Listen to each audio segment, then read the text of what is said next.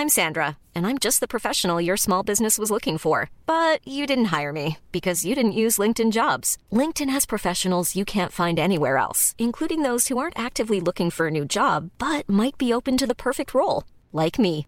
In a given month, over 70% of LinkedIn users don't visit other leading job sites. So if you're not looking on LinkedIn, you'll miss out on great candidates like Sandra. Start hiring professionals like a professional. Post your free job on linkedin.com/people today. 以下节目包含成人内容，请在家长指引下收听。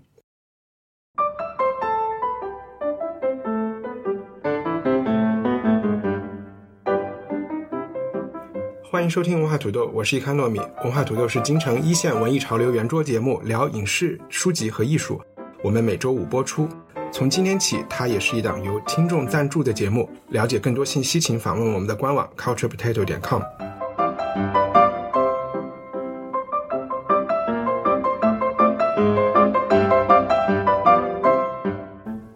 西部世界第二季终于来了。这部由 J.J. Abrams 制作、Jonathan Nolan 和 Lisa Joy 执导的 HBO 年度压轴大剧，是很多听众2018年最关注的电视剧。我们也都看了第二季的第一集，像我还看了两遍。这部剧其实不需要介绍，一两句话也说不清楚。一会儿听我们和另外两位 hosts 一起进入分析模式。不过在这之前，我们要先聊一聊正在院线播放的动画片《犬之岛》。很少有导演能做到只看画面，又或者只看对话，甚至只听配乐就能让人猜出姓名的。《犬之岛》的导演 Wes Anderson 应该算是其中一个。这部或许是关于种族灭绝的寓言故事，却对猫和猫奴也表现出了明显的歧视。和我们一起聊这部电影的是文化土豆的老朋友宅人高露莹，大家好，和我们的一位共同的朋友，也是第一次参加文化土豆的新媒体编辑廖小伟。Hello，大家好。《全职岛》大家都看了是吧？对，看过，你们谁想介绍《全职岛》的那个？你来吧，最快速度。嗯，好吧，好吧，《犬之岛》呢是一部 Wes Anderson 拍的动画片，然后在我印象中也是他的第二部动画片吧，在《了不起的狐狸爸爸》之后的。它是一部定格动画，讲的故事发生在稍微有一点未来感觉的一个日本的叫 Magasaki 的城市。想象中呢，这个城市发生了一场所谓的狗瘟，有一个很邪恶的市长就要把所有的狗都驱逐到垃圾小岛上面去，垃圾岛上，然后甚至是把它们都给毒死。那这些呃以前的流浪狗也好，或者家犬也好，就是他们在那个小岛上就差不多快死了吧，就在那等死。有一个小朋友有一天驾了一架飞机落到了岛上，要找他的爱犬。这也是我们看到整个 Nagasaki 那个城市。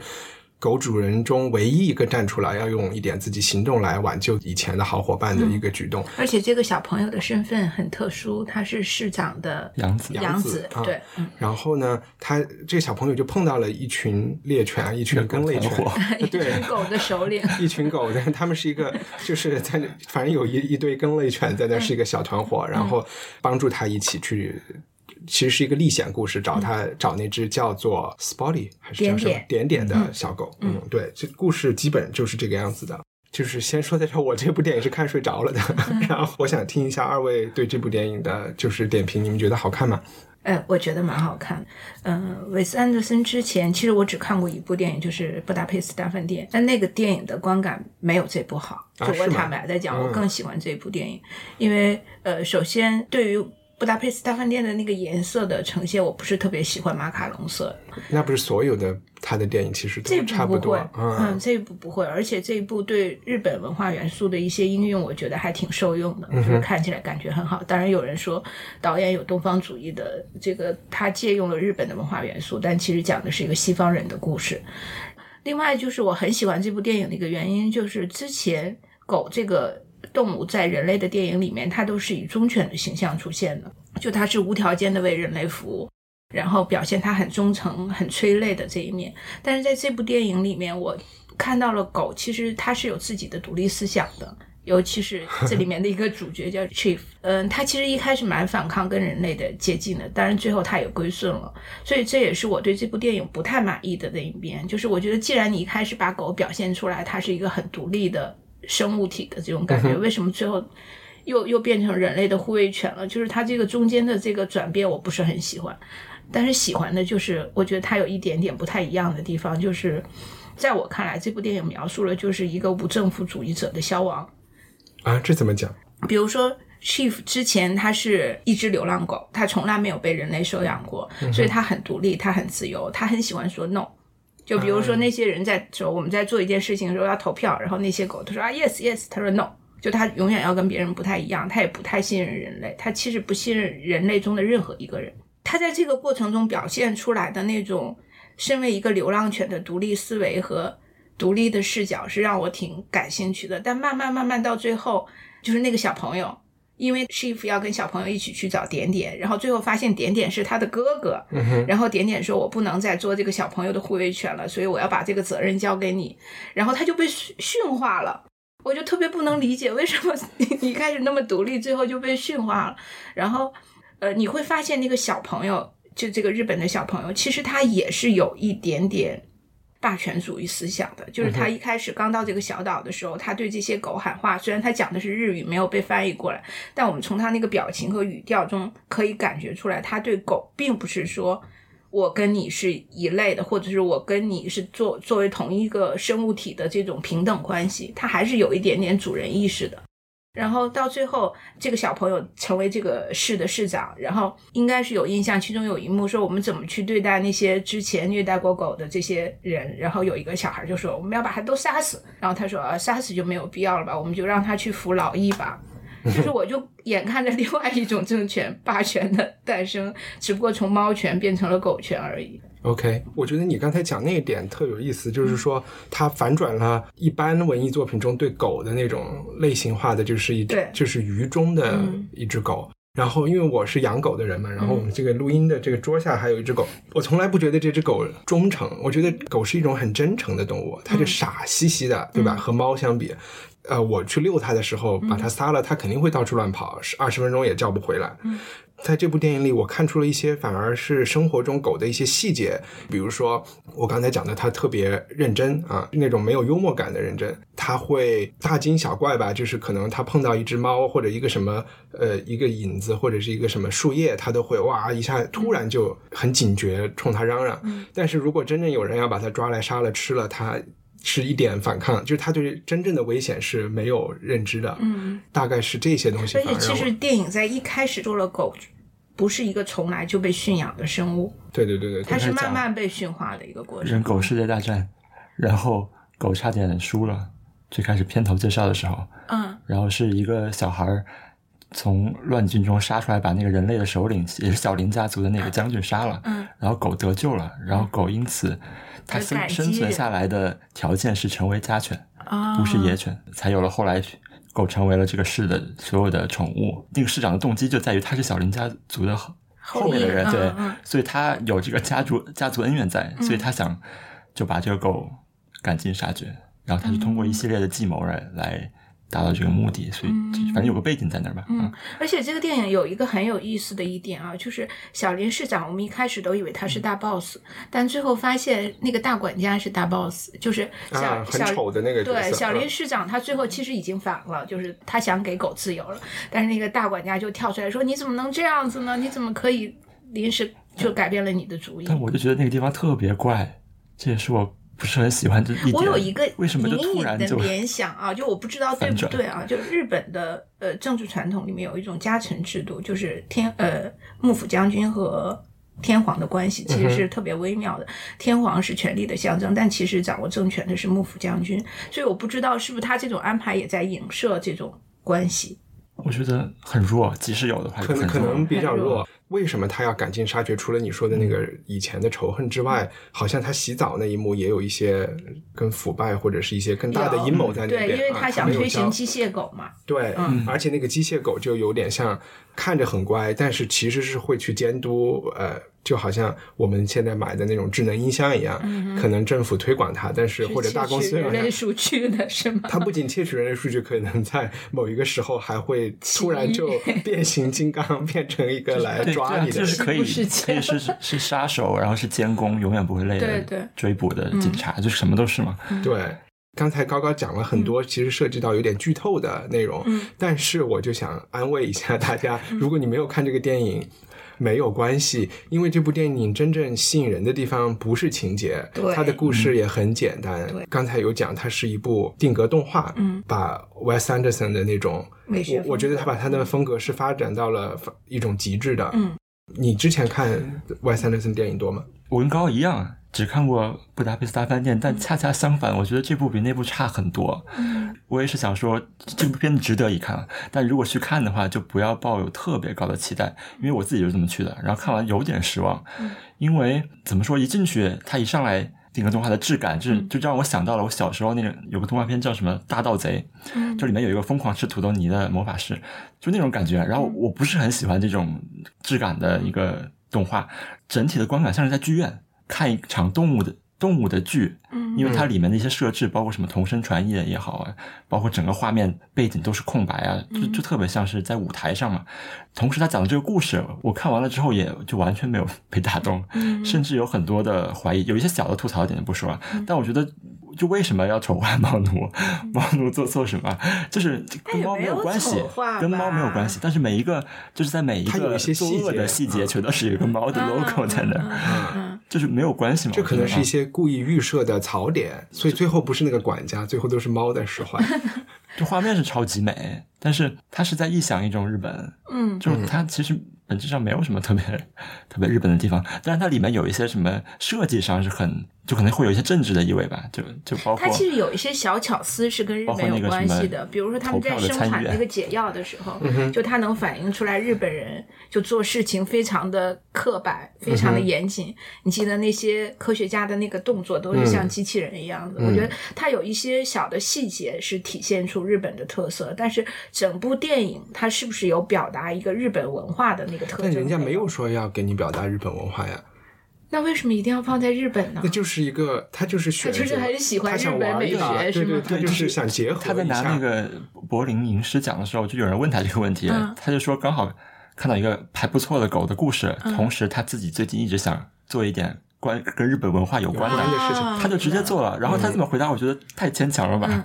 其实从创作，就是他作为一个这种电影大师吧，我我讲的那个大师，大师反正我觉得他不是有一有有一个英文的词叫 auteur，就是叫 auteur 的这种导演是一种风格特别强，对。而且自己又完全参与编，就是写作故事啊，编剧和导演，嗯就是他完全把控下面的一个东西。像这种人，他有的时候他可能就想玩一个概念，嗯或者他想向一些日本导演致致敬啊，对我来说没没有太大关系。但小伟刚才你说里面有一些政治的意味，你能具体说就是什么？就是他那个就是每次投票或者同时传译那个市长发表演讲的地方，嗯他那个背景是是那个广岛爆炸的那个纪念的嗯。纪念塔，这个呃虚拟的城市，它其实也是从长崎的名字是是是。，Nagasaki 变成了 Megasaki，对。然后里面还有就有很多关于就是集中营的直接的对对对。同样的词汇的使用嘛，包括那个小、小朋友，他驾着飞机落到垃圾岛上的时候，那个蘑菇云升起的那个样子，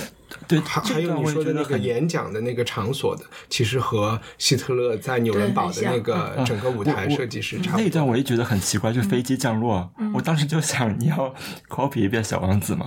你非要让一啊个小孩驾着飞机掉落下来，要把一群狗驯化吗？然嗯后我就觉得还好像有点失望，但他不是那种玩梗啊，嗯，就有梗挺好的，但这个我就觉得如果不这样反正我。对这个导演的感觉就是，我觉得他不是一个擅长讲故事的人，包括他的《布达佩斯大饭店》，我都不觉得他的故事有多精彩，甚至他有一些政治隐喻也蛮浅的，然后他也没有一贯到底的政治主张在里面。嗯，但我觉得他是一个好的视觉导演，特别是结合我们待会儿会聊的《西部世界》，它这里面的那种思想性肯定没有那么强。对就我看 Wes Anderson 的片子比你们稍微多几部，也不能说全看了。我看了那个《大吉岭》，呃穿越大吉岭穿越大吉岭，然后看了《布达佩斯大饭店》，看了，然后《Aquatic Life of Steve Zissou》就是一个潜水艇里的那个 poster 那个那个片子，就更早一些了。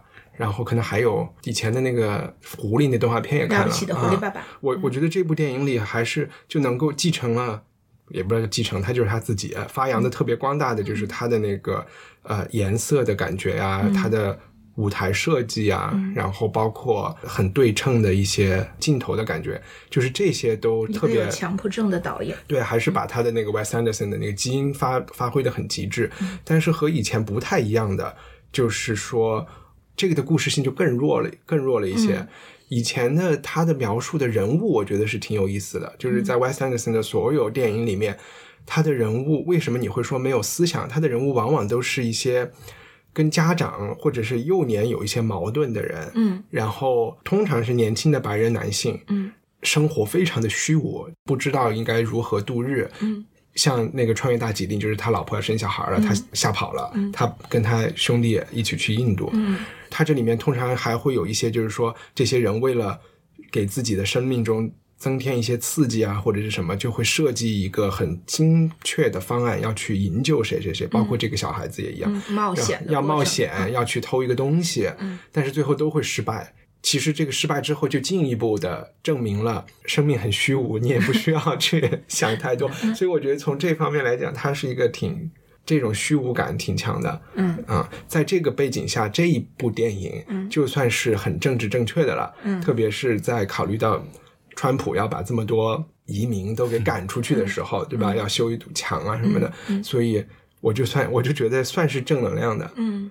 但好多人看了以后都觉得，我自己的反应也是，它就应该是一部短片就行了。这部就是一个 feature length 这种是一一两个钟头的，实在是。你们觉得这部动画片适合小朋友看吗？不适合，小朋友会哭的，有狗的小孩会看哭的。而且我觉得那个主人公阿塔里本人的形象很吓人，嗯，而且什么机器就是插进脖子里，然后血红的眼睛，嗯，然后那种命令式的语气，嗯。然后，其实有点让我看感觉到日本鬼子的感觉，你有这感觉吗？就是你感觉他是一个可以效忠天皇的那种。对，就是我我我不觉得这个小朋友小男孩就营救的这个主角，他是一个绝对正面的角色。所以从这里面来讲，可能又也有我刚你刚才说的 Wes Anderson 之前的影子，就是他的童年是不幸的，他和他的养父之间的关系是病态的，嗯，对吧？然后他的养父不许他和点点有有朋友关系，他就说点点就是一个。保安，对对对，嗯嗯嗯，而且所以我就觉得到最后，一个是我不懂为什么他变成市长了，为什么杨为什么继承市长？他其中带了一句说，呃，他有继承权，对，就很莫名其妙嘛。然后另外，我觉得甚至结尾更可怕，就是他当市长之后，我觉得比他的养父更可怕，因为他是一个狗狗至上的，嗯，然后他一切都会为了从狗的角度出发，就不管人了，就处死就处死。然后他他开那个玩笑，我觉得特别冷酷。就就是刚才提到那个，就是虐待狗的人怎么办？然后他说那个，然后我就觉得这样一个有潜在偏执狂，就是潜力的人当了市长，然后就透过啊，那这些我觉得应该都是导演故意放进去的设置了。对啊，所以韦斯安德森他很奇怪，就是你会发现他试图在他的电影，尤其是近两部电影里面藏一些政治隐喻的东西，但是他都是符号型的。他没有那种解决方案式的东西，或者说他没有一个他他特别坚持的某一种主张。然后没有没有，他就是黑一下，他黑所有人，有点黑所有人。然后导演很喜欢自由，就导演在历届的电影里面都表达出自由的这个概念。但是我觉得他的自由又很模糊，就像你说的那个之前的那几部电影的主角，就他对自由的表现方式或理解，我觉得也不是特别肯定的。对，就看出里边体现出了很多第一世界的问题吧。就全知道没有？但他之前的那些人遇到的问题都是都是第一世界的问题。嗯，我就常常觉得，嗯，韦斯安德森的电影特别像一个装修的很漂亮的家，但是这个家里面，嗯，他没有那个主人的那个灵魂的东西。嗯。明白，嗯，都是木偶在里面的，也是也不完全是木偶，没有那么可怕，就是，对，就是就是主人是主人，就是想把这个家装的很漂亮，但这个家是不是要表现出我的我的那个趣味，或者是我的那个爱好和我的那个修养，那个不是很重要，只要它看起来很漂亮。啊，就是一个有钱的家庭主妇。对对，美国中产阶级家庭主妇，在在老公在有外遇的时候，自己打发一下时间，这种空洞。对对对，但是我觉得这么要求他也也太多了。但其实我觉得他很多粉丝呀，我觉得在国内来说更多粉丝。但这个电影其实是第一次在，就他的电影第一次在国内上映，之前都没有，都是包括布达佩斯大饭店都没有。但他就是已经从电影公号的红人变成了。设计圈，然后什么 整个我我觉得他是一个设计圈的好老师。好吧，但其实从设计来说，他可能引入我另外一个想讲的事情，就是他并没有什么很创新的东西。就是复古嘛，还是一个匠人复古。然后对我想说的是什么？就我看了一个 YouTube 的视频，然后可能在秒拍啊这地方也都有，就是讲制作这个木偶戏、制作这个定格动画，他们做了多少模型，就所有的人就和就比乐高人大一倍吧。这些人和狗，比如说一只狗可能要做 N 个模型，嗯，然后因为它要同时在不同场景拍摄，狗的头发毛发都是真的狗的毛发，嗯，然后他们用针一根一根毛的把它给戳进去，嗯。然后他就采访了一些这些匠人嘛，那些匠人就说啊，我可能已经戳了一百多只狗毛了，然后一下就觉得特太没有意义了。我就觉得他这个整个这个作坊就是一个。就是一个，你知道我说的吧？就是那种 sweatshop，就是那种血汗工厂，然后再为了就为了他想拍一个日本狗主题的定格动画，还要拍两小时。所以你觉得特别没有意义的东西，其实就是现在很多电影公号里面大力赞扬的韦斯安德森的精神。对，就有点像。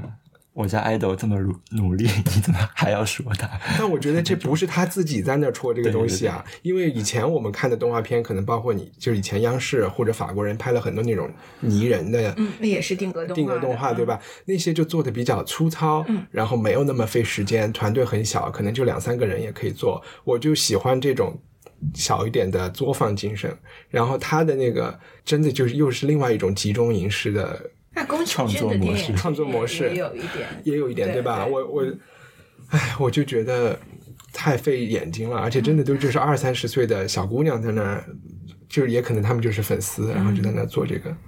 不是，他们是专业的，专业的，不是粉丝。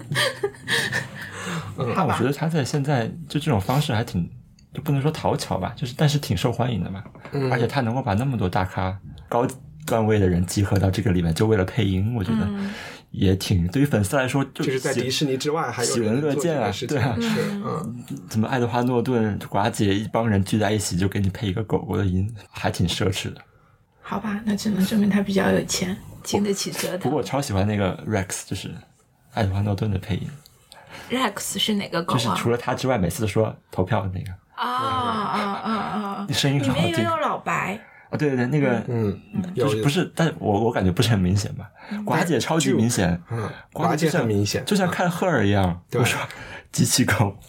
那个小野洋子在里，大野洋子还是小野洋子？呃，都是一个人啊，也在那儿，对，也在里面有。就觉得很，嗯，他的名字都写在他的那个衣服上，对吧？啊，好，那我们其实没有那么推荐。我们三个人都觉得一般，是吧？啊，你觉得还行？高高觉得还行。我觉得可以去看，可以去。而且我觉得电影院的反应很好，就是也是让我疑惑的一点，就是里面有一些笑笑话，其实我也笑了，就我有些比较好笑啊。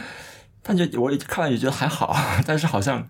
整体就感觉是大家很，我觉得大家可以去看，有一个原因啊，就是我们现在看的很多动画片，就那种普通的动画片，但是定格动画比较少在大屏幕上看。那然后我们印象中定格动画都是像一帆你之前说的粘土的那种粗糙感，也很少看到有这么精致的定格动画。虽然还是免不了你在看的过程中有像小伟说的那种有点卡顿，就是不是特别流畅的话，尤其是那种。横轴、竖轴移动的时候，完全啊，他就是很多他的所有电影里都是这种横轴移动特别多，嗯，就是我觉得还包括背景的，可以去看，嗯，喜欢太古的人可以，里边有好多，我也觉得可以去看，对，那个音乐很好听，对，嗯，哎，去找一个游戏厅有打这个狗犬之岛的哦，最后一个，对不起，我们这个话题老结束不了，你知道它为什么叫 I love dogs 吗？为什么？就是你如果把这个啊，就是犬之岛的英文 I love dogs, I love dogs, I love dogs 念长了就变成就是我爱狗狗，对吗？OK 啊，它有谐音梗的意思在里面，对吗？哎，这么可爱的吗？好想翻白眼，好想翻白眼。好吧。呃，那我们在进入西部世界之前，我有一个小小的事情向大家宣布。文化土豆到五月份就做了一年了，整整一年了，将近五十期节目，可能中间有一两个礼拜过节呀什么休息。我在我的那个官网上也就写了一个，我们推出了一个新的计划，叫土豆沙发。它其实说白了就是一个会员计划，就是一个想向大家收钱的计划。但是我想解释一下，就这个项目从我一年前开始做的时候，它是一个我刚结完婚，然后那个时候。亲戚们都送了一堆红包给我，大概有十几二十万。启动的一个项目，对吧？对，就我爱情的结晶。份子钱是一种贷款。就因为我当时我没有办婚礼嘛，然后呢，就是很亲近的家里人就还是会给你红包，然后呢，我也就收了。我当时就想，我我拿这个钱要。干点什么事情？我当时还想要不然就捐给什么奖学金，或者是拿来炒股，然后赚的钱就去资助一个大学生什么的。后来我就不想上班，然后又特别想做一款我自己想听的、真正 enjoy 的播客。然后我就说，哎，那就干脆休息一年，做一件这个事情。结果这个事儿呢，好像现在还成啊，有挺多人都喜欢听的。我就希望能够坚持的做下去，但是。毕竟有房租、水电、麦克风很多事情，还要请嘉宾吃饭啊啥的。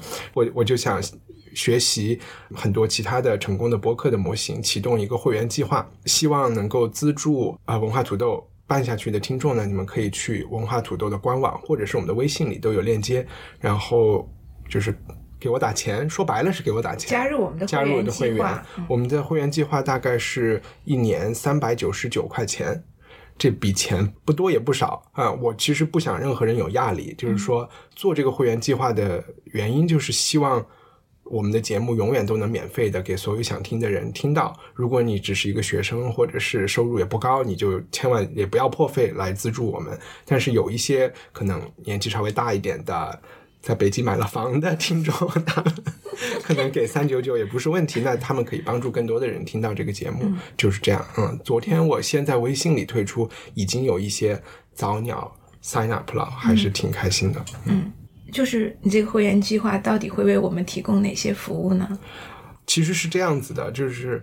我们很熟悉的像 IPN 网络上的会员计划，每个礼拜或者是不定时的会给会员提供一些福利，就是他会写一会写一封邮件，会员通信，啊，这个东西我也会尝试写，但是在后台也有人问我你会写什么内容，说实话我在写之前也不知道。会写什么内容？我昨天还请朋友转发了，就是小伟转发了一些是哪一哪一个是一天世界一天世界的会员通信给我。我一看以后我就望而却步了，我就说我怎么写得出来这么长的东西？后台也有人问，对，其实我不想给大家造成一个印象是说这三百九十九块钱是买这我的这个定期邮件的，因为这笔钱的目的其实是用来让我可以继续的做文化土豆这档节目，所以有一点完全是。打赏性质，打赏性质的啊，但是我也会愿意尝试来写这个会员通讯，但是他能写的多好，我不知道他值不值三九九，我也更不敢保证了啊。所以是不是可以这样理解，就是会员的享受到的服务，其实你还没有一个特别准确的概念，但不排除未来你有什么好的点子就可以第一。未来可能会有一些彩蛋啊，可能会有一些彩蛋，但是其实是有一点受美国的 NPR，就是他们的公共广播的一个启发，大家可能知道。其实就有两个模型吧，在广播界，在英国 BBC 是一种向所有人都收税的政府法制是要求你只要有收音机或者只要有电视机，你就需要每年交一千多块钱的这个所谓的 license fee 给 BBC。那 BBC 有几十亿的收入就拿来做这些半公益性质吧，因为它不是商业嘛，它还是为了公正的报道，为了教育大家，然后提供娱乐这些节目。那在美国呢，因为美国比较。更自由一点嘛，没有这种强制性的东西，所以美国的广播电台就是公共广播电台，它提供的是和 BBC 差不多的服务，它就是每年有一个季度，有一个月就会不停的在广播上让大家给他们打电话，给他们捐款，啊，所以大家也会给一百美元、两百美元这样子，嗯，其实给的钱和英国人给的差不多，因为最终你会意识到，就没有什么东西真的是免费的嘛，或者是没有成本的，所以。要么你就看广告，然后看湖南卫视；要不然你就，我也不知道。就我自己觉得，呃，就比如说现在在很多播客平台上，我们都会花钱去买。什么谁谁谁教你学说话，什么谁谁谁教你谈恋爱的这样的课程，其实也很贵。然后你听到的都是一些我觉得特别老生常谈，甚至我觉得是废话的一些东西。但是至少文化土豆可以提供的就是，它每期的内容肯定是完全不一样的，而且它的主题广度也特别的宽广。所以我觉得，对于真正喜欢知识的人来说，或者是喜欢吸取新的信息的人来说。我认为文化土豆它真的是很值得去听的，要比那些谁谁谁教你学说话要强。或者就有人想听我们能尬聊到什么时段？对，好，行，那我们现在就进入今天真正的大餐，叫什么名字？西部世界。OK，那我现在首先好有压力，好有压力。没有这个压，就是西部世界我都没有做任何笔记，因为我觉得就是敞开会被会被听众骂吧？没有没有关系。现在我就首先一个问题，分别问两位嘉宾，先问廖小伟。嗯，Have you ever questioned the nature of your reality？他应该是怎么？这就是你有没有怀疑过你的自己的存在吗？就是真实性，你所面对的现实。这是剧里面他们经常问。对，我觉得现在没有，但我不记得了。小时候某几个瞬间，可能六七岁的时候会想象自己死亡，然后想象自己意识消失，然后有几个瞬间发现没有消失，但反正就是那种说不清的感觉了。那个时候也许符合你问的这个问题里面的某个层面的意思吧。我对于现实世界是不是真的，或者说我自己的存在是不是真实的？我觉得是一个肯定的答复啊。那你能回答你是哪儿来的，就要去哪儿吗？用海德格尔的话说，就是你被投入到这个世界上的一个存在吧。然后你要为自己的存在操劳下去，然后再用再用啊萨特的话说，不停的做选择。这个也是最后那些 host 不停做选择的一个层面吧。然后呢，死了就死了。对，然后就结束了为人类的进化做一点传递 DNA 的工作呗。哇，已经做到了！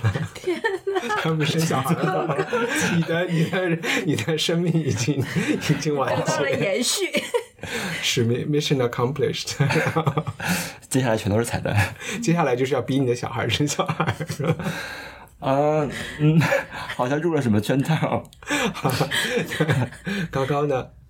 我常常怀疑，我甚至在看这部剧集的时候，我常常就会有一种感觉，我觉得这部剧集讲的其实不是呃 AI 人工智能，它讲的就是人类，就是我们到底是不是真实存在的，我们所想的，我们所看到的这一切到底是不是真的，所以我是非常怀疑的。我我想我们还是有必要稍微把第一季。他描述了一个什么样的世界？因为这部剧的导演 Christopher Nolan、Lisa Joy 他们是一个 couple 吧，他们是一个 CP，然后是那个《盗梦空间》的那个洛南的弟弟还是哥哥？反正弟弟弟啊，乔纳森·诺兰是。对，然后他也是 Jonathan Nolan 也是拍《迷失》的导演吧。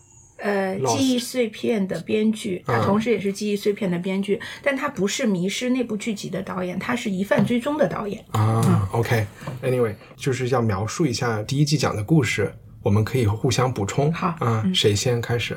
我我反正回顾了一下，因为因为看完第二季之后一头雾水，然后就回顾了一下，通过看你是不是第一季看完已经很久了，然后就在中间没有，已经完全不记得，而且第二季开头四分钟前情提要。一点作用都没有，反而让人更懵。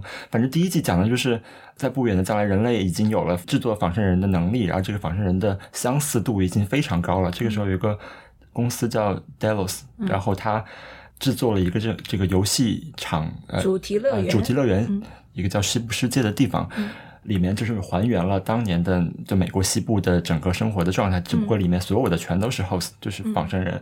现实世界中的人可以去那找乐子，然后就你可以去做一切你想做的坏事儿，其实是啊，然后里面充满了血腥、暴力、色情的场面，但同时他讲了一个，他也超级丰富啊，然后他同时就有一些不同的主题吧，你对人和创造人本身，或者是对存在也好，或者是对对人生的意义啊，或者是 AI 的讨论，都里面都会有，反正我觉得是。它是一个跨越很多受众范围的一个一个剧，然后不同的人会在里面找到不同的乐趣。第一季到最后就是仿生人 host 有了自己的意识，然后开始做决定，然后开始杀戮人类。第一季的结尾直接剧透就是他把这个乐园里所有的人，首先是很多高管和游客全都杀掉了，然后是在仿生人之中，他也在互相残杀。Dolores 开始杀其他的人，但这背后有各自的意义的和目的的，所以第二季是对第一季的直接的非常紧密的延续。嗯，所以如果你没有看第一季，你就没有必要看第二季，因为你完全看不懂。我觉得再简单一点说啊，就是呃，如果从最浅显的角度，我们可以去讲这个故事，就是一个大型的游戏里面沉浸式游戏里面的 NPC，他们到底在干什么？他们是不是愿意做他们在游戏里所承担的角色？呃，如果他们不想做了，他们会怎么样？这是最浅层、最浅显的一层。那再高级一点呢，就是人工智能。人工智能和人类的关系到底是什么样子的？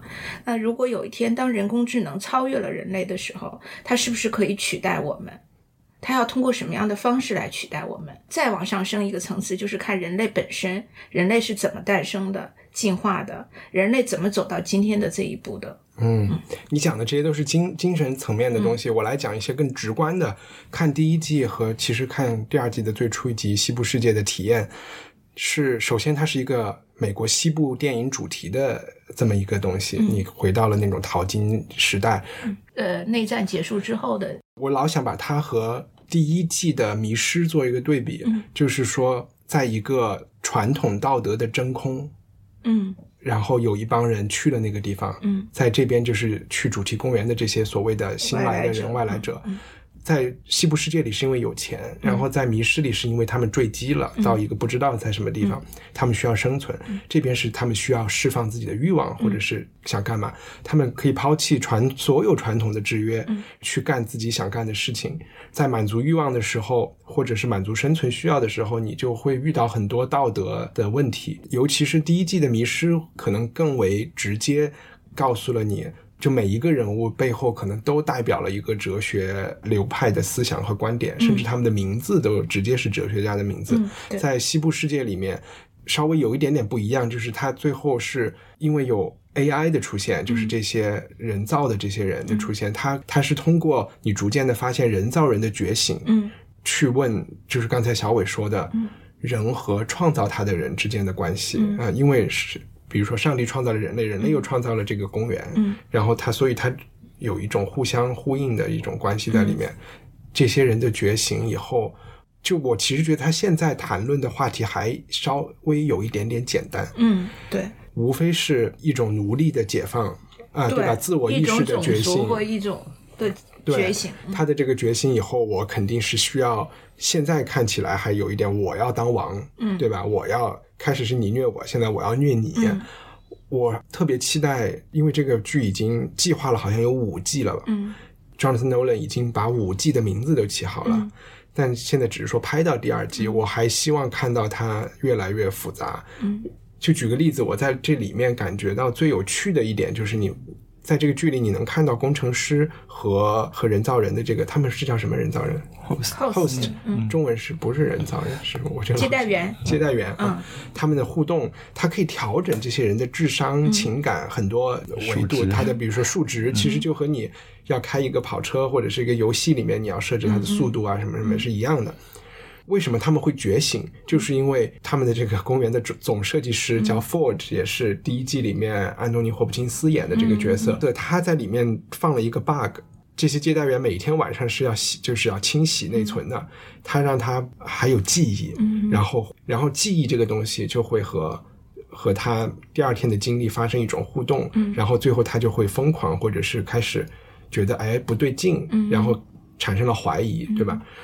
而且很有趣的就是，它这段 bug 叫做冥想，或者我们叫它代码。这段这段代码叫做冥想，我觉得也跟人类社会很像。就是现在冥想不是很流行吗？嗯，哎，但是在英文里面，它是梦的意思吧？或者是起码法语里，嗯，或者是跟也不是跟梦，就很像人类。我觉得很多人喜欢冥想，是因为他想观自我，就是他想看自己。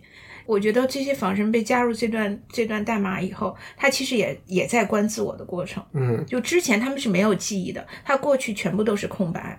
你你听我先把刚才那个我的一个很宏大和 混乱的叙事讲完。我觉得我刚才不是提到这些工程师可以调整他们吗？可以给他代码，他就会有新的想法、新的产生。然后我就想到了读书和我们自己为什么会看一件事情，会怎么去看一个问题。这跟你看过什么书、吸收过什么代码，我现在看来是很直接和很机械的一个关系。嗯，比如说刚才小伟说他引用了海德格尔或者是萨特的话。嗯。它就是会影响你。当你看到人生的选择和虚无的时候，你去你就会想到萨特。但你如果没有读过萨特，你就不会去这么想这个问题。只不过在这个仿生人里面，他们会根据他的扮演的角色需要给他一些代码。嗯，但是你一旦多给他东西以后，就会出现就会出现各种问题。比如说这里面真带领仿生人造反的这个其中的一个 Dolores。嗯。就是因为他有两段代码，他有他很善良的那个牧场主女儿的原型，还有一个原型就是 Wyatt 一个坏人的原型，也故意放进去了以后就发生了冲突。嗯，反正就想到很多关于自己是什么时候接受了什么样的知识或者什么样的东西，就给我带来了变化，感触挺多的吧。然后尤其比如说放到中国，我就会觉得。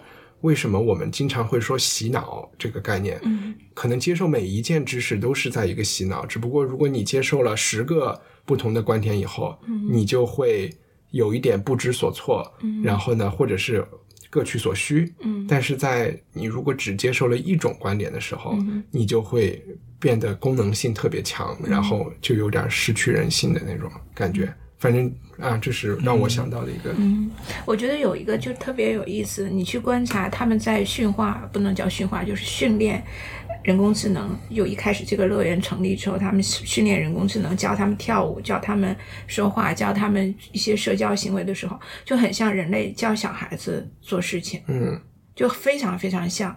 然后慢慢的，这些人他跟。呃，真正的人类越来越像以后，他们所给他的故事线，说或者说所给他的这种人物设定都是写写死的，所以他要定期把它清空，让他把所有以前过去的记忆全部都没有了，然后再重新开始，就一个循环，一个轮回。那其实人类也是这样，我们死了可能就是一次清空，然后进入到下一个轮回的过程中。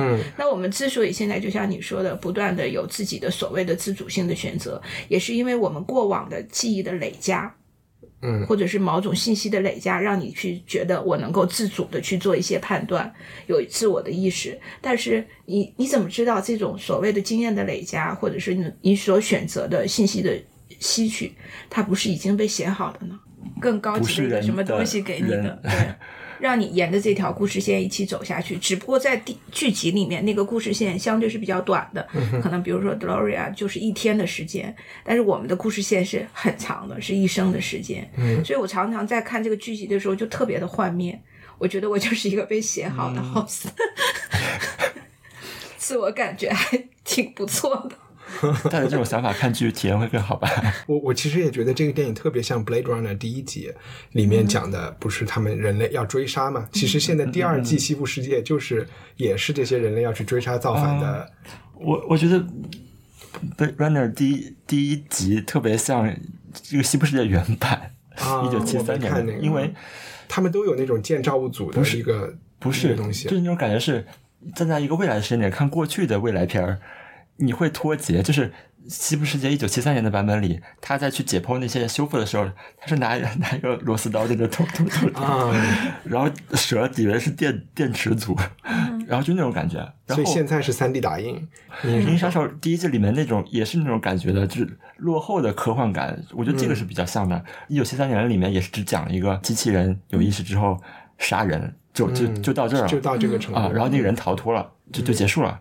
然后这个反正到了去年的剧集就完全不一样，就完全加入了各种哲学也好，就各种呃推理也好。然后我觉得它里面第一季最吸引人的点就是就是其实你们刚才提到的 AI 怎么才能拥有意识？反正第一季里面的说法就是这些 host 都是就是 by camera mind，就是有有两个心智，然后一个心智是听从和遵守的，另外一个就是代码发出命令的。然后反正编剧。我觉得啊，他在最后说机器人有意识，是因为他会慢慢的把另外一部分代码替换成你自己的身影，你的另外一部分就会遵从。这个时候其实就是一个做选择、做选择的过程。在第一季第十集里，反正他也说了，就是 Arnold，就是他活着的 Arnold。然后他说，他设计好的本来想的是一个金字塔型机器人，从这也是总设计师之一获得。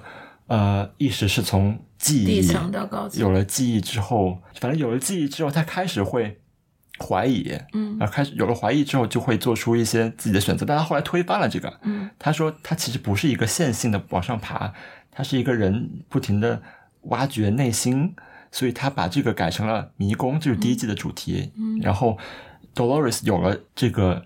Consciousness 不是因为他和 Wyatt 融合，他是因为他自己在 Arnold 的指引下走完了这个向内心的这个，完成了迷宫，解答了这个迷宫，所以他用了自己的意识，他知道了自己是可以做出不同于代码的选择的。之所以把 Wyatt 和他融合，是因为 Ford 有自己的目的，他是为了制制造这场杀戮，所以才把它融合的。对。啊，所以这就是血腥之夜的原因。嗯，反正每次说血腥之夜，我就感觉像血色婚礼。我们待我们待会儿再可以比较一下它和《权力的游戏》。我就想说，这部片子它。层次特别丰富，对，就比如说刚才我们提到总设计师这两个人，Ford 和 Arnold，他们有自己的算盘，然后在这个西部世界这个公园里，你会发现管理层有自己的算盘，投资人有自己的算盘，里边的接待员有自己的算盘，然后来玩的人也有自己的算盘，它的每一个侧面或者每一个角度切进去，你都会发现可以让你想的东西特别多。如果你就是线性的一二三四五六七八集。不借助任何外力的去看第一季是很难完全看懂的。嗯，我开始认为这是一个对我自己智商不够的问题，我就去网上搜到底是怎么回事。当我了解了整个就是理论之后，我再重新看第一季的时候，其实发现乐趣没有那么大了，因为它的故事是不同时间线条在讲的。对，你看似是一个故事，其实导演把所有的时间线都打乱了。对，你自己会发现最后其实它是发生在三十年前、三十年后的两个故事交叉着演，你就会发现这种。看的时候模糊的感觉和玩游戏的时候，你可能刚开始玩一个大游戏，你有好多任务，主任务、副任务啊，你也不太知道，然后你就忘记这个事情，你就忘记，你就不要去企图知道你为什么活着，你为什么在看这个电视，这个电视想告诉你什么的时候，你去看，其实也是很享受的一个过程啊。然后我也不知道这是不是高级黑，就是。导演想告诉你不要想太多，导演就看你也想不清楚。导演无数次发表言论，就是你们不要想太多，是吗？因为这个剧集第一季推出以后，HBO 的特色跟 Netflix 不一样，它是。每周放一集，Netflix 一次性放出。它每一集推出，网上都会有人讨论，然后就会脑补出非常多。然后导演就是不要想太多。但是我觉得导演他有一些他的狡猾的地方，就比如说他在整个剧集里面把时间线打乱，跟他哥一样，他哥也特别喜欢干这种事情，就是故意的给你设造设置很多呃屏障，然后让你有一点点混乱。你其实再往深里去想，我觉得他的很多的。概念性的东西是这个乔纳斯诺兰一以贯之的东西。刚才提到小伟说提到血色婚礼，我就最开始我不是稍微对比了一下 Lost 和他吗？嗯，然后我就再多说一句，Lost 拍到二三四季，我就觉得有点编不下去了。就他第一季，我。所以你一定要小心这部剧集，因为这部剧集的监制是勾勾，就是这这 Abrams，嗯，然后。那个迷失也是他，他是有名的坑王，就是他每次都会做一个特别好的一个东西，在第一季你觉得哇神剧，然后最后越来越差，越来越差，然后就浪费了十年青春。对，所以很有可能这部剧集也是一样。刚才提到血色婚礼，我就想说 HBO 的这两部剧，嗯，叫什么《权力的游戏》《西部世界》，是可以代表我觉得美剧最高水平的吧？就是现在我们这个年代，还有什么比这个更强的美剧？我想不出来了。我也觉得没有，没没有，但我也看的少，不知道。暂且这么说，你觉得这纸牌屋算吗？我觉得不算。我觉得纸牌屋是个低成本的那种室内情剧，对对对，它是个很类型片的东西，缺乏想，比较缺乏，它没有这样的想象力。现实主义。你又觉得《权力的游戏》和这个哪个更好看呢？然后为什么？是不是也更好看吧？但可能是跟我自己的角度出发，因为就他很喜欢玩梗吧，就他他每一帧都是梗，每一个名字从 Dolores 这个名字到。到反正 Delos 这个名字，然后还有很多，他第一季第一季疯狂甩莎士比亚的名言，然后 而且是有有理有据的，他不是随随便甩，他就一以贯之的嘛。就他对文科生有一种让你上套的这个东西在那儿，但其实你也不需要。你如果是完全不了解这些，对他，我觉得他另外一个很吸引人，对对对，你就吸引人的地方是它是一个解谜大型解谜游戏。全游不一样，全游是你等待等待着被投喂，你等待着被震惊，等待着一个大结局，等待着冬天一鬼。这个就是你自己去想，为什么这又是什么时间线的？这又是哪个人？他们为什么？就是你自己参与度很强嘛？嗯，那个是纯粹的享受。你觉得？我也是更喜欢西部世界，就是我说的西部世界给带给我的思考更多。权力游戏就是单纯的感官刺激，我就不断的在想，是不是又有人该死了？他绝对会要死的。就我我那个刺激非常简单的事情。但是如果现在是第八季的第一集和西部世界同时出第一集，你。先看哪一个？西部世界。你也先看西部世界？对我也是。不应该，我会觉得会先看《权力的游戏》，为什么？因为不小心被剧透了，《权力的游戏》就不想看了。但西部世界剧透了，你还是想看？对，是是。对，而且就朋友圈里，权力游戏那个勾的你的点就是谁死了，最后谁成王了，然后那个龙到底归谁了？不觉得特别简单吗？但是我们也乐此不疲的聊了好多集《权力的游戏》。《权力的游戏》好像勾人的那个东西是一个更古老的，就是一个复仇和不同的王国权力斗争，对部落之间的一个争权的。就这个和《House of Cards》差不多。对，但是西部世界可能讨论的东西更加的层次更丰富一些。嗯，然后哎，我就想问，那天我在群里说了，我还是分享一下这个段子，就是 在硅谷第五季的第。反正最新的一集吧，里边出了一个假说，就是说 AI，因为我们在谈论这个话题，人工智能嘛，就是说如果人工智能最后它统治了世界，操纵了所有人类的生活，一个超级电脑，它一定会清算不同的人类，那些帮助了，就是帮助 AI 得权的人就会得到奖赏，可能就可以当买办，然后会怎么样？然后那些。就是成天在外面跟大家说要警惕 AI 啊，然后这些人 就会不得好死。对，霍金已经死了，这就是李开复就会变成一个特别厉害的人，然后像那个微软的那个人叫什么？比尔盖茨就会被。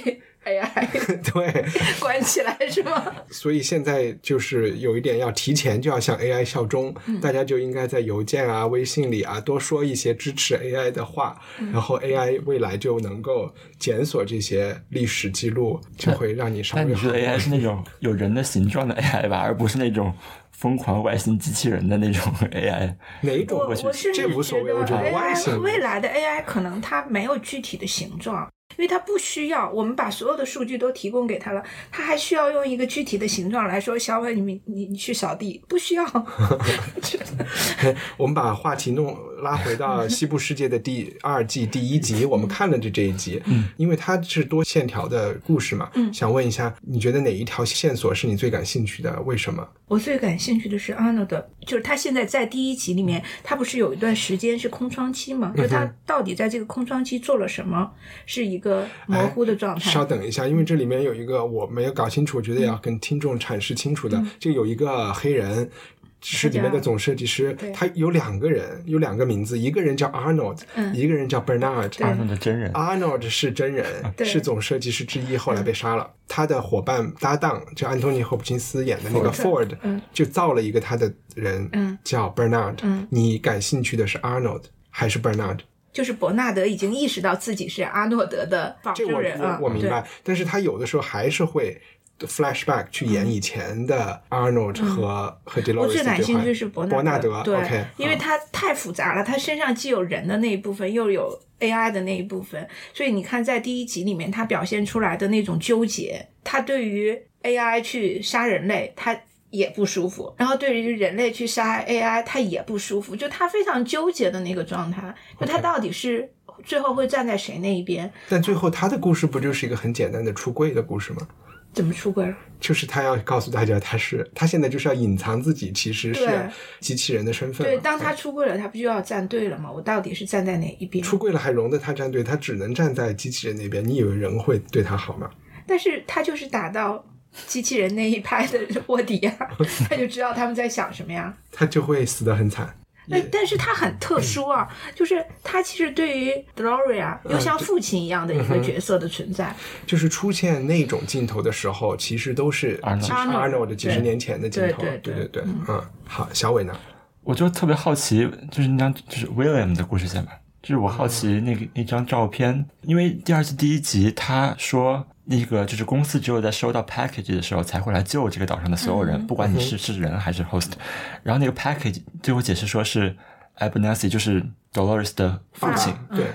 而他的父亲之所以当时被放到冷藏库，是因为他当时看到了一张照片，那张照片是人类就是 William 的未婚妻在纽约的照片。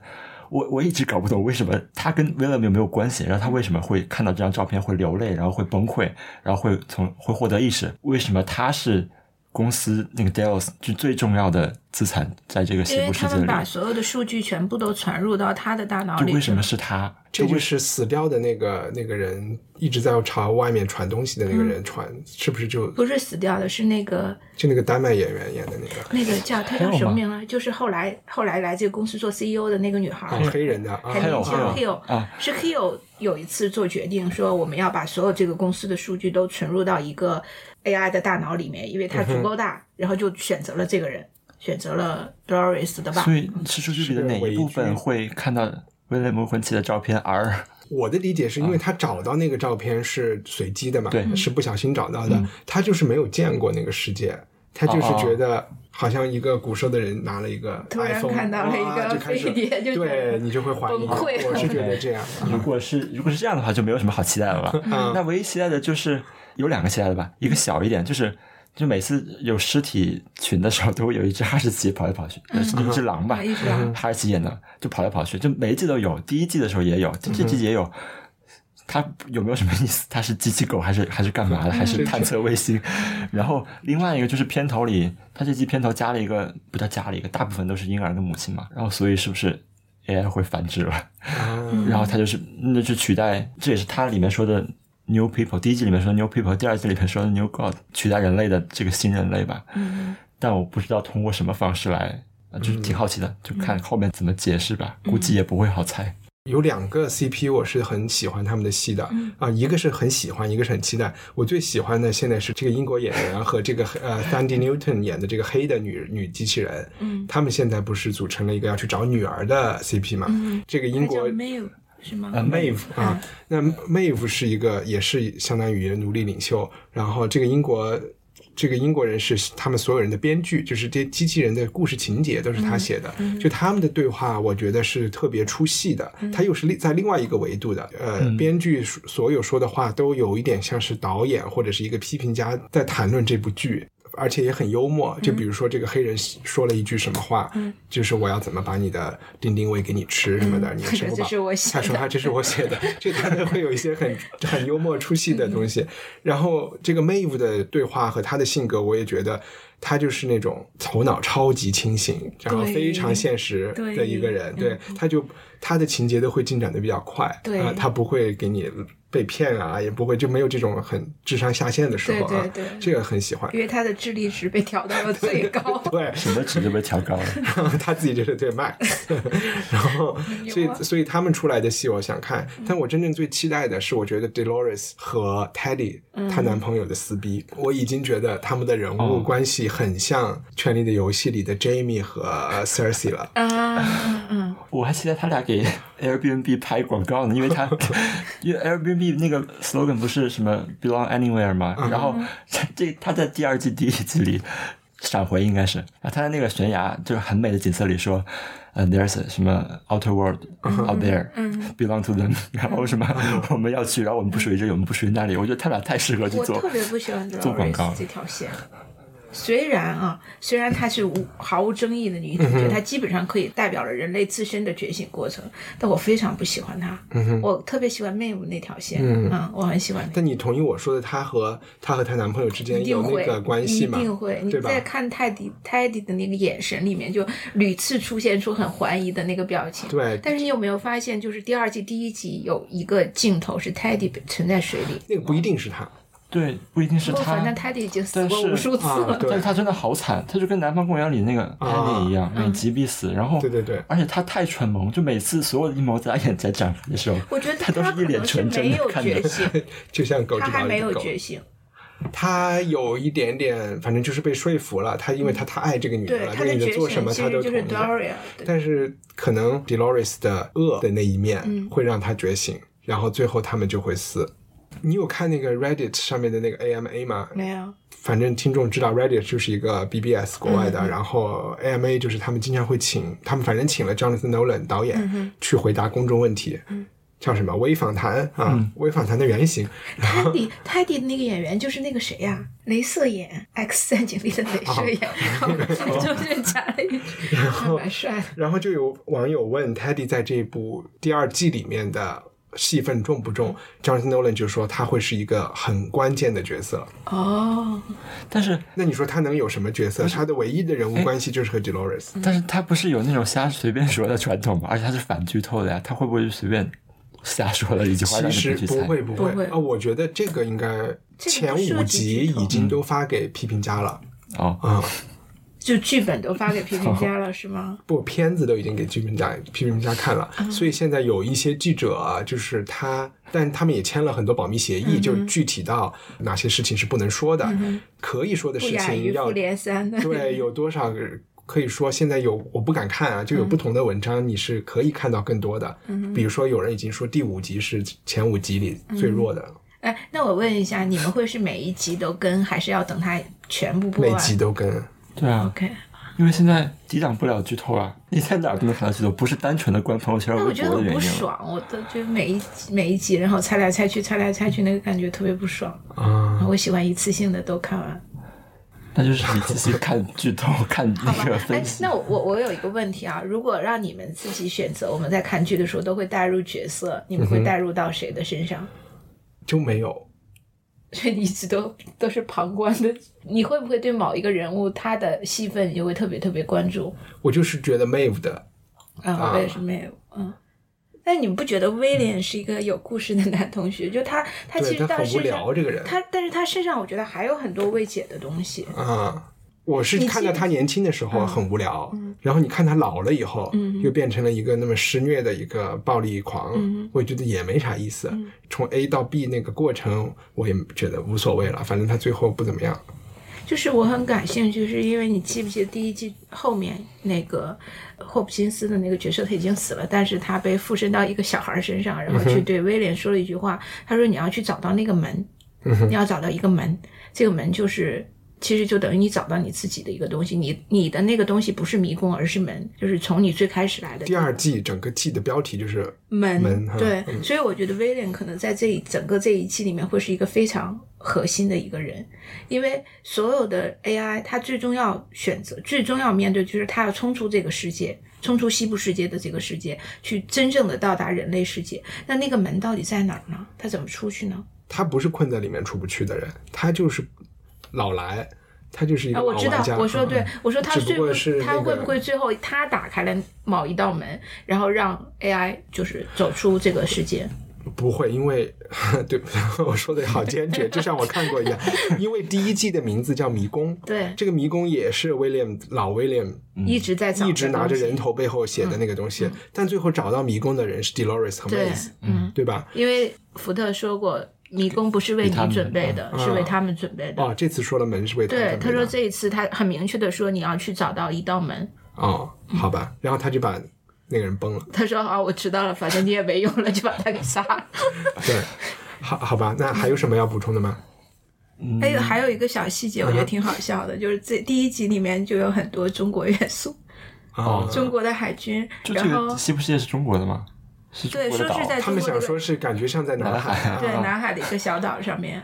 就我不知道在在后续是不是还会有很多中国的情节加入，但已经明确的是有非常多的日本演员加入到其中。嗯我们其实，在第一季里面已经看到有幕府，有一个世界在西部世界里，因为我们看到的这个 Sweetwater 这个村子是主要的这个村子嘛，还有一个区域叫幕府，有一集就是纯日语的，已知的对对对，这就是已知的酷啊，有一集纯日语的叫手感幕府，嗯，哎，你们知道就是西部世界其实曾经在那个西南偏南上面有开过一个主题公园，嗯，不知道，然后你就是可以真的到那个主题公园里去玩，然后里面会也会有 host 的，也会有什么这样子的，但是就有点像充那气的吗？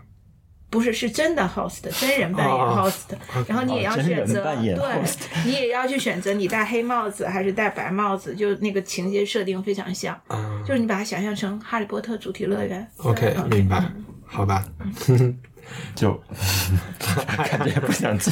我还挺想去的。你还有什么要没有？没有。那我们就非常期待下周，其实马上就要出了《西部世界》，然后我们就进入编辑推荐环节。嗯，有什么想带给听众们的？顺着西部世界推荐，就是里面的元素推荐吧。嗯因为因为引起 host 有意识的关键因素是是 memory，然后就推荐 Julian Barnes 几年前的书吧，《Sense of Ending》，就是得了布克奖那个。它里面其实是在讨论这个故事很简单，就是一个什么成年人回忆起小时候的一件事，然后想想起小时候的玩伴，最后有了一个很悲惨的经历，然后他就回慢慢去回忆到底是为什么。嗯，后来发现不是是有误解啊，后来发现是他自己的错，就是他，咱大概就是记忆会欺骗你，它不像《西部世界》里面一样，是记忆会帮助你塑造你，找回一些重要的东西，或者拥有一些拥有重要但是欺骗你，记忆会欺骗更加让我。坚信啊，我们可能并不是一个真实的存在。这本书的中文名字叫什么？感觉的终结还是什么？我我反正看的英文的，嗯，反正 Julian Barnes 巴恩斯，巴恩斯，恩斯。嗯，呃然后不想看书的人可以看电影。哦，有吗？我不知道，我没看。Charlotte Rampling 演的，他的女朋友，中文名叫什么？也是 Sense of 感觉 Ending，的我们会我会啊发那个发链接的，嗯，而且他今年 Julian Barnes 年初是新书中文潇洒科写那个叫什么来着？反正那个挺好看的。然后他还有一本英文版是新出的，也是刚出，我我忘记叫什么名字了。啊，好，我们把我们帮你把这段剪了。好，好 还还有还有什么？呃，我要推荐的是一部电影，也嗯也，然后还有一本书，因为这个电影是根据这本书改编的。这个电影叫《湮灭》，也跟科幻是有一点点关系。是这几天在上映的，对，现在嗯影院应该还有在上映。它其实是从另外一个层面去讲人类的生与死的关系。然后导演是《机械姬》的导演，因为《机械姬》就是一个有关人工智能的觉醒的一个故事。然后在这部《湮灭》里面，其实它讲的是一个外星生物入侵到呃地球以后，然后人类去寻找这个外星生物的时候，发现人类的意识是可以被复制，然后或者是被转化成另外一种生命体存在的。生与死的界限其实只是在于人类看来是那么特别的，可能在于在其他的生命体看来，它并不是一个终结，它是一种转换形式。这个电影的原作叫做《遗失遗落的南境》，它也是一本科幻小说。然后我觉得可以先去看小说，再去看电影。但是其实导演自己也表明说，我拍这部电影也没有完全去参考那个小说，我只是借了它这个概念。你如果同时去看的话，你就会得到不同信息，也挺有意思的。嗯，好呀，呃，我是想推荐大家去看一部国产电影叫《米花之味》，哎，很好看你看了是吗？对，你非还没看吗常好看。我没看。米花之味是一个，反正年轻导演叫鹏飞的，然后里面的所有演员都是业余演员，发生女主角在不是吧？应该，好像也不是不是专业演员也蛮员，青涩的。嗯，发生在云南中缅边境的一个很很有趣的故事。这嗯。个故事讲的是一个在上海打工呃的的妈妈单亲妈妈回去以后，她的那个留守小女儿跟着爸爸住，不是跟着她外公住，然后变得很调皮，然后她没有办法治这个小孩。嗯。村子里又发生了一些事情，整个画面非常好看，嗯。然后讲故事也讲得娓娓道来。嗯。最后好像也在精神层面也有一个提升，但是又不确定是什么，好像和他们的这个信仰也有一点关系的一个东西。对，就是我觉得如果呃是爱看失之愈合电影的人，可以去看这部嗯鹏飞导演的《米花之味》，就是它整个风格有一点点像，它其实也是无数生活细节构成的一个故事，你也不能叫它故事。啊，怪不得我喜欢看，我就是喜欢看生活细节，别人家里长什么样。对对，我也好喜欢看，但我有一点遗憾，就是他为什么不演吃的东西呢？我一直在等他们吃饭。然后还有一个，全是云南话的，我刚才不知道有没有讲全方言的，我一直以为是四川话，跟四川话好像啊。就很像，但是不不太一样而。且他就是一般我们说留守儿童就会觉得特别惨，小孩儿怎么很怪癖啊什么。这个电影不是，那个我觉得那小女孩超级酷你，就一直想打那个小女孩的，对，特别酷然后他。妈怎么又那么容忍啊？对他妈又是一个好像我觉得还挺开明的。就不是像一般的妈就上去就揍了或者骂你，她选择的就是嗯我就不理你了，你自己爱怎么样就怎么样，就米花之味，今天节目到这里啊，记住去 culturepotato 点 com 打赏。加入会员，嗯，拜拜。我们快点吃饭，你 Might 有空吗